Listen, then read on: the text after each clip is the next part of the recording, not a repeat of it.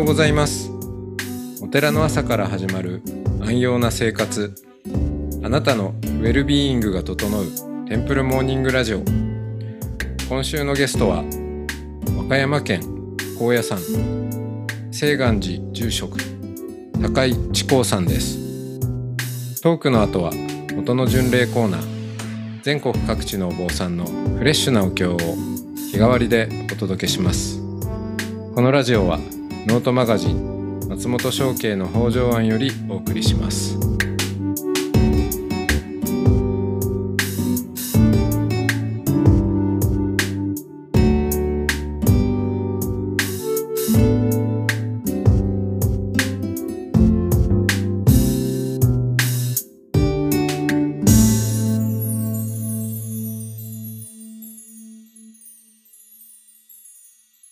おはようございます。おはようございます。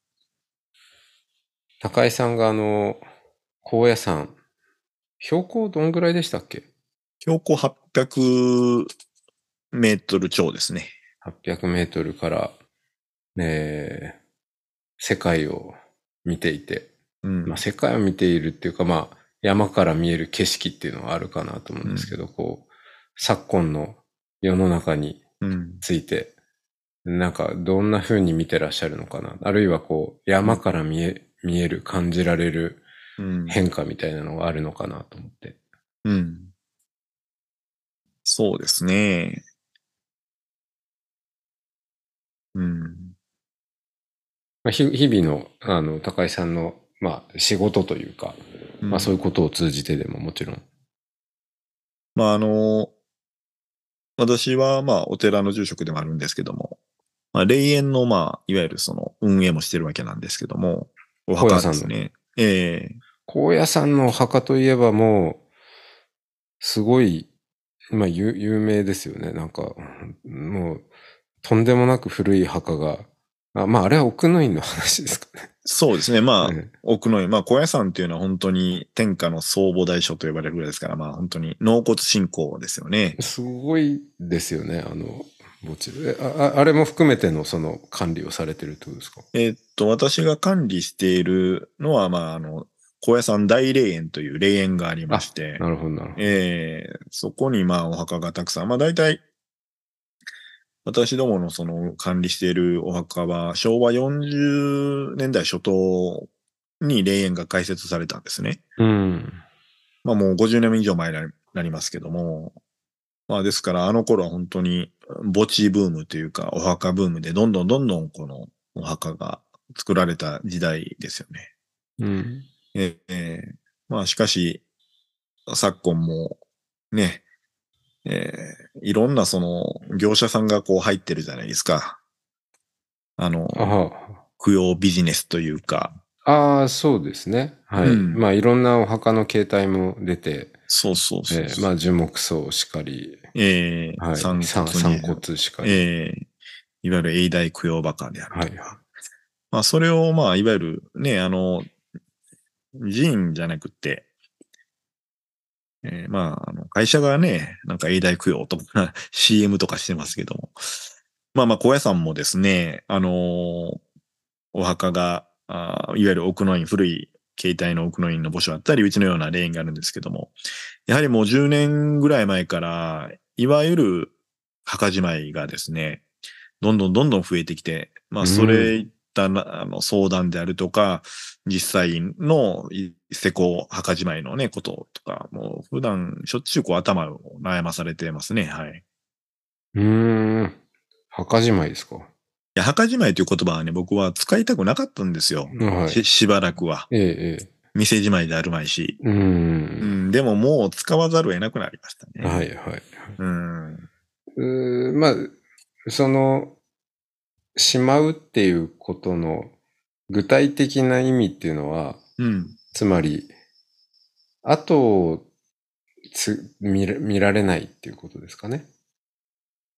いろんなパターンがありますね。まあ、やはり、後継者がいないということ。うん。あとはまあ、後継者がいても、まあもう小屋さん遠いから、おおまあ確かに。遠いは遠いです。そう、もっと近くにうん墓を作るとか、もしくは納骨堂にするとか。うん。まあだからそういったあ子供がいても娘しかいないであるとか、うん、もちろん結婚してないし後付きがいないっていうこともありますし、あとはもうやはり経済的なことで、お墓をね、これから守っていくそういう、ところも厳しいである。まあですから、よく本当に相談をね、受けてね、うん。実際にですから、例えば、えーまあ、墓じまいといっても、その、お骨が納骨されている場合は、まあ本当に、まずお経をあげて、発見、まあいわゆる魂抜きのね、度胸をあげて、で、石屋さんにお骨を取り出してもらうと。そして、まあ霊園の場合、まあどこの寺院墓地でもそうだと思うんですけども、現状回復っていうことでね、さら地にしてもらうということですから、工事、石屋さんの工事が必要ですよね。で、今度またそのお骨を今度また、叱るべき場所にこうお祭りしないといけませんから。まあだから本当にうちの霊なんかでもこう、だんだんだんだんこう、歯抜けのようにですね、ポツポツとこう、開いてますよね。うん。一方、新しい墓の建立というのはまあ、ないこともないですけども、うん、やっぱり少ないですよね。うん。うん。なんでそういう状況に今なってしまったのかって、やっぱそれは、あの、社会の変変化が背景にあるわけですよね。そうですよね。やっぱりその、家というもののね、やっぱり継承というのが、かつてのようにその、養子を取ってまで、高い家を守らないといけないとか、そういうこともなくなりましたし、うん。うん。それとまあそういったあの、都心部のいわゆる納骨堂であるとか、散骨であるとか、そういうバリエーションが増えたということもありましょうし。他の選択肢が。そうそう。うん。ありがたい高野山よりも近い納骨堂みたいな。うん。だからそういうえー昭和40年代なんかにお墓を建てた人は今の墓守ってる人たちのおじいさん世代なんですけども、そのおじいちゃんおばあちゃん、お父さんお母さんはお大師さんに信仰があって高野山に来たけども、今の孫世代にとってはもう、ただ遠い場所っていうような考え方の人もいるわけなんですよね。うん。まあ、一方で、あの、別にお墓があるとかないとかじゃなくて、それこそ、こう、海外からインバウンドの、こう観光の方とかも、まあ、こぞって、高野山に、あの、旅行行ったりするわけですよね。そうですね。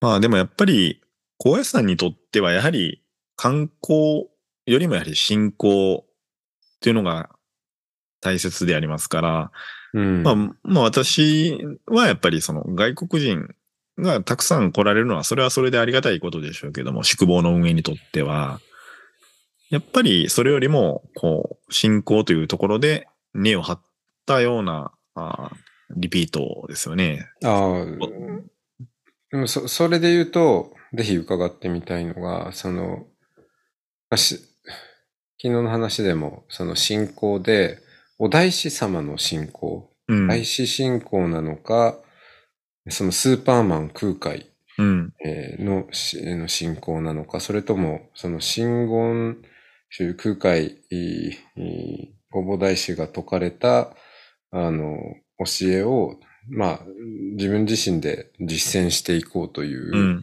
ような、まあ、そういう信仰もあるよねと。うん。それに対して、こう、お墓を高野山に持つっていう信仰うんと。いうのは、まあ、すごく、あの、そぎ落としてしまうと、まあ、その信仰って、まあ、私はよく先祖教って言ったりもしますけども、そうですね。うん、お大師様でも真真言宗の教えでもなくて、うん。あの、ご先祖様うんだ。ったりして、うん。そこら辺がやっぱり、その、家を守るっていう意識が、あの、維持されるのが難しくなってくる中で、うーん、きっと、そうですね、高野山が担う信仰の要素っていうのも、まあ、全部が全部すっかり入れ替わるわけじゃないんでしょうけど、なんかの強弱のバランスみたいなのは変わっていくのかなと思うんですけど、うん。どうしてもその、い家を守ろうっていう意識が低下していくのは、それはもう、あの、止めようもないし、別にそれはもう諸行無常でそういうものだと思うんですけども。うん。うん。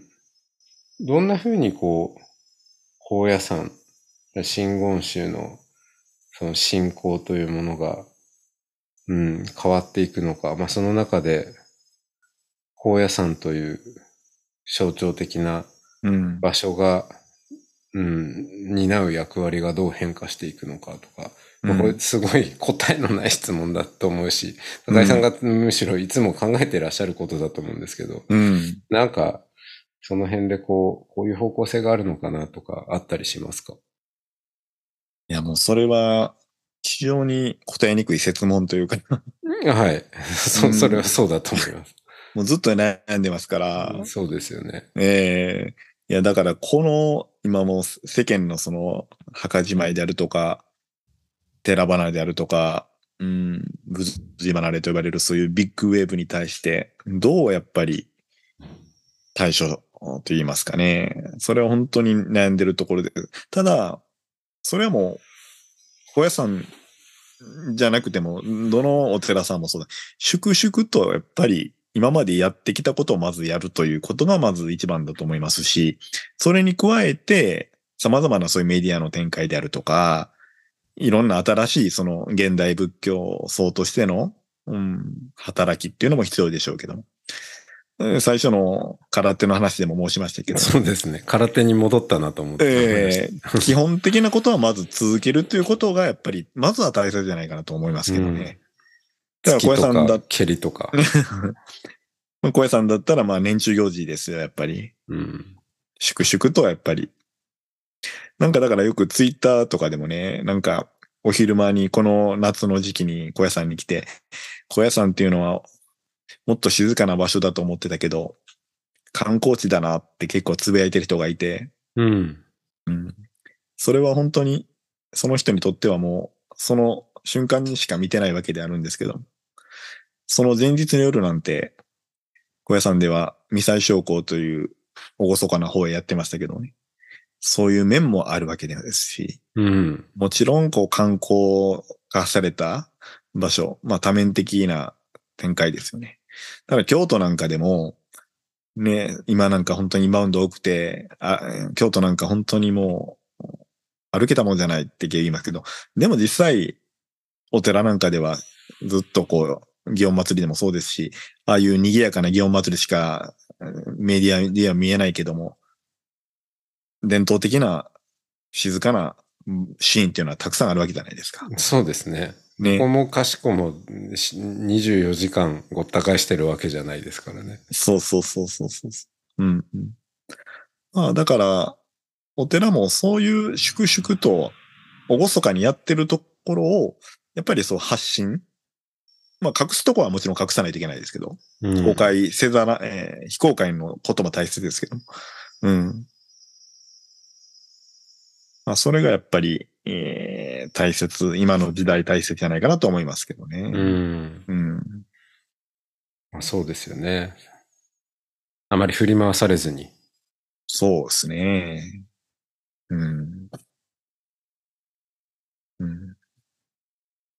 私もそう思うんですよね。あの、なんか、イイメイメージ的に松本さんはなんか新しいことをどんどん推し進める僧侶だって思ってる方もいらっしゃるのかもしれないんですけど、案外そうじゃなくて、うん。うん、新しいことはなるべくしない方がいいよっていうふうに、私はどっちかというと言ってるんですけどね。っていうのは、うーん、いやまあ、なんだかんだお寺って本当に、その高井さんもおっしゃるように、ずっと昔から続けてることをつ粛々と続けるっていうことに、うん。実は一番の強みがあるので、ううんん。あの、そういう強みから考えても、うん。本当そうなんですよね。うん。ただ、あの、新しいことをやるわけじゃないんだけど、うん。昔からやってきていることを新しく見せる。うん。ちょっとライトの当てるをか当てる角度を変えてみるとか、うん。なんかそういう、やることは変えないんだけれども、うんちょっとこう、見せ方を、とか切り口を、うん。うん、いろいろ、提示の仕方の切り口をいろいろ試してみる。うん。うん実はやってることは変わらないんだけどっていう、うんうんなんかそこは重要な気がしていますよね。うん。だから、同じ毎日歩いてる道でも、毎日見てる建物でも、方向を変えてみると、全然違う道に見えたりとか、家に建物見えたりすることってたまにあるんですけども、まあそういうところかなと思いますけどね。その、やっぱり違った視点で同じものだけども見てみると、うん、全然雰囲気が変わりますから。うん。うんですね。いや、ぜひ、あの、このラジオを聞いた方が、高野山にうん。促進成仏を求めて、うーん、うん、それは、交渉かな。い いきなり、いきなりそこじゃなくてもいいですけど。ええはい。まあ、夕涼みにね。そうですね。はい。僕は、あの一年中の季節の中でも、この今、7月、まあもう今は初夏とはもう言えないかもわからないですけども、初夏の夕暮れが一番おすすめしますね、小屋さんでは。うーん。まあもちろん、寒い雪のある小屋さんもいいですけど、紅葉の季節もいいし、それぞれいいんですけど、なぜかこの初夏の夕暮れってすごいいいんですよ、小屋さん。うーん。何がいいかってう。いうと、うんまず、日中はす結構暑いですけど、もう5時過ぎると一気に涼しくなる。そして、日暮らしが鳴いてるんですね、この季節。うん。日暮らしって結構あの、お盆が終わってから鳴く時期、あの、地方もありますけども、小屋さんは7月の中旬ぐらいから鳴き始めて、今も外で鳴いてますけども、うん。それが何とも言えぬこの小屋さんのこの、なんていうんですか、原風景というか、それがね、うん醸し出されるんですね。うーん。うん。あとその、西から差してくる太陽とかね。うん。うん。いいでぜひ本。当都会の人に、この雰囲気味わってもらいたいですね。はい。はい。まだもうしばらくは、まあまあ、夏の終わり、は、8月中ぐらいはまあその雰囲気がもうちょっと続きますかね。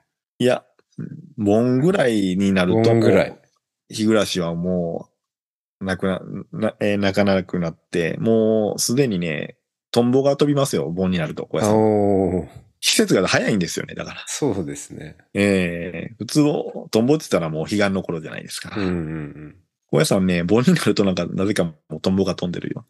うん。ああ。ええいやもう、この気候ですから、うん。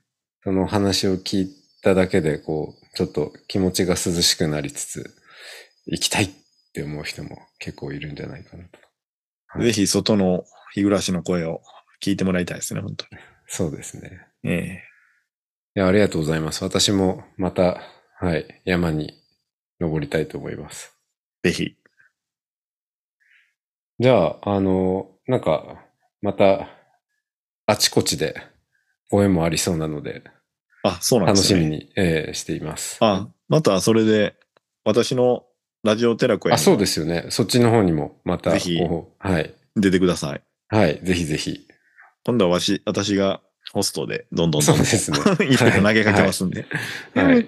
お願いしますね。はい。はい。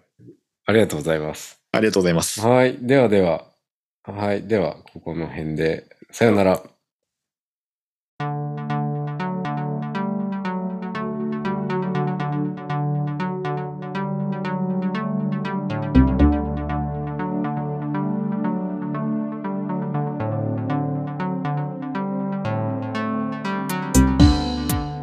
いつもテンプルモーニングラジオを応援してくださりありがとうございます。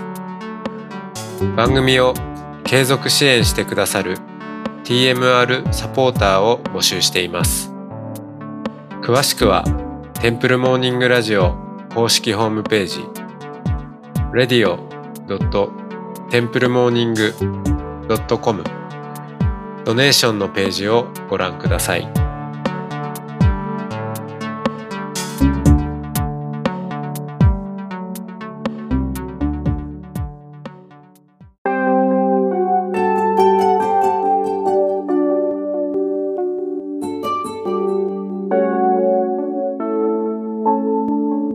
からは音の巡礼のコーナーです。全国各地のお坊さんのフレッシュなお経を日替わりでお届けします。登場するお経やお坊さんに関する情報はノートマガジン音の巡礼をご覧ください。トークゲストへのメッセージやお経の感想などもノートマガジン音の巡礼ウェブサイトのコメント欄でお待ちしております。それでは今朝も音の巡礼いってらっしゃい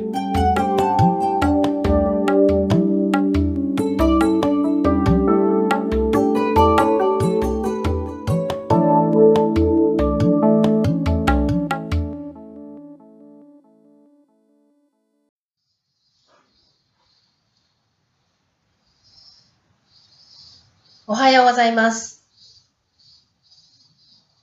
福島県猪苗代町樹徳寺よりご栄華のお務めをお送りいたします。はじめに仏様とのご縁、誓いを新たにいたします。お経を唱えした後に、武山流大志向を代表いたします。総本山長谷寺和山をお唱えいたします。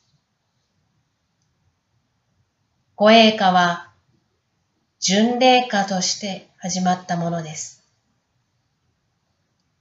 本日は武山流大志向を代表いたします。総本山長谷寺和山をお唱えいたします。巡礼が叶わない。お寺巡りがなかなか叶わない毎日ではありますが、巡礼をしているようなお気持ちでご一緒にご参列お務めいただければと思います。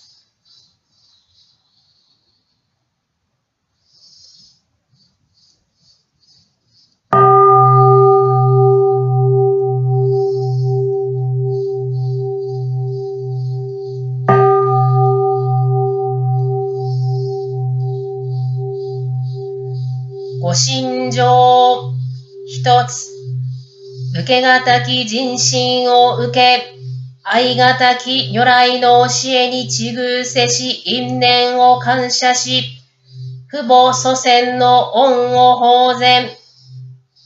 一つ、三世因果の理法を信じ、上具菩提下家主上の同年に重視、仏性会見戦。一つ、即時二心の理を信じ、真悔三号の収容を怠ることなく、即身成仏の成果を起戦。画尺所蔵諸悪号、海遊虫頓人地、重心を意志少々一切が今解散へ。弟子無効人未来祭消え仏消え法消えそう弟子無効人未来祭消え仏消え法消えそ。う弟子無効人未来祭消え仏消え法消えそ。う弟子無効人未来祭消え仏教消え法教消えそう教弟子無効人未来祭消え仏教消え法教消えそう教弟子無効人未来祭消え仏教消え法教消えそう教弟子無効人未来祭摂生不中等不邪因不毛語不記号不悪不良絶不剣丼心に不邪見。弟子無効人未来祭摂生不中等不邪因不毛語不記号不悪不良絶不剣丼心に不邪見。弟子無効人未来祭摂生不中等不邪因不毛語不記号不悪不良絶不剣丼心に不邪見。オンボジシッタボダハダヤミ、オンボジシッタボダハダヤミ、オンボジオンサンマヤサトバン、オンサンマヤサトバン、オンサンマヤサトバン、ハンニャシンヨサンゴの門、そもそもマカハンニャハラミタ信用と申し立て祭るは、八万四千の信用般若仏物大神神言三魔寺訪問なり。このゆえに宗祖大師も受事工具すれば、すなわちバック予楽し、修従しゆいすれば、すなわち徳道傷すと述べたまえるところなり。されば我らこの因縁を喜び死心に独樹し、真樹し、立て祭るべし。無常人人未妙法百千万王南総具が根検門特十時間へ如来真実に。仏説マカハンニャハラミタ信用漢字財宝作業人般若ハラ雲海空洞一切空薬者利子式不意空空不意式式即税空空即税式重創業式薬分尿税者利子税商法空送不小不別不空不上不増不減税国住無式無住創業式無限に微絶心に無式証拠未速法無限界内し無意識界無無明薬無無明人内し無老死薬無老死人無空重滅動無知薬無得意無小特攻防大サプタエハンニャハラミタ方針無形芸無形芸公無空不音に一切天道無素空行年半三税小仏へ般若ハラミタ高徳アノクタラ三脈三宝大高知。般若ハラミタ税大人衆税大名衆税無常衆税無東道衆の上一切空心実風古包摂般若波羅蜜多収束摂取圧ギャテギャテハラギャテハラソギャテボジソアカ般若心経オンアボキャベロシャドマカボダラマニハンドマジンバラハラバリタヤウ。ンオンアボキャベロシャドマカボダラマニハンドマジンバラハラバリタヤウ。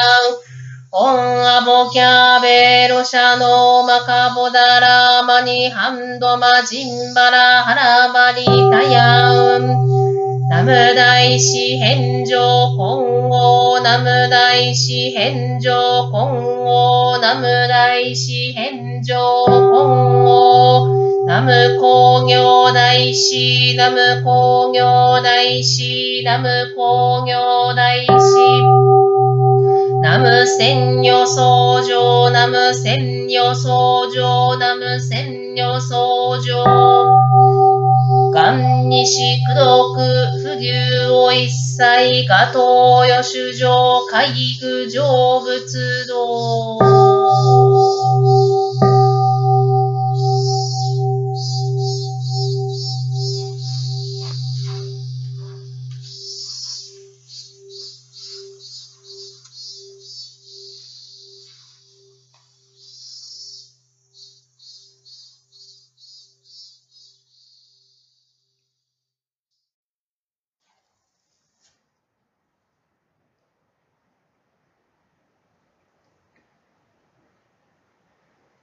唱えたてまつる総本山長谷寺。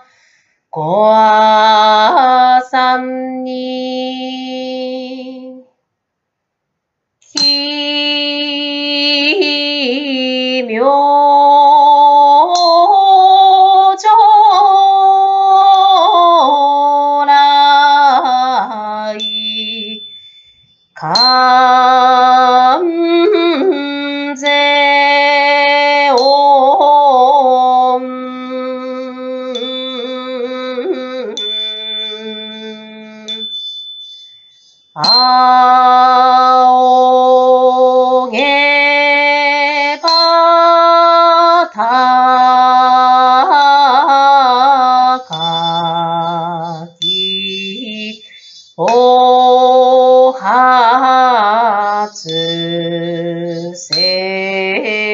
pero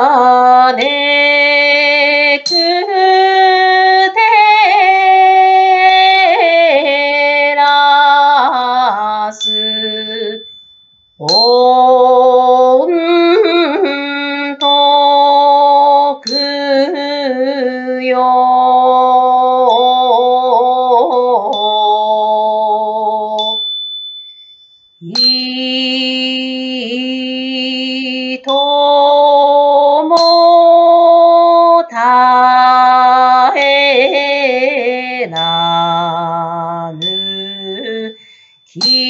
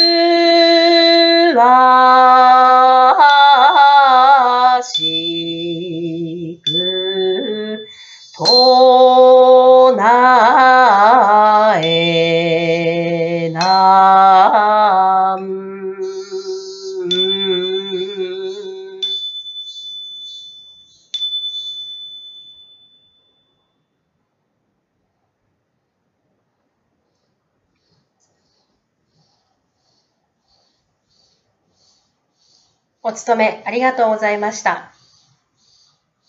皆様にとって健やかで穏やかな一日でありますように。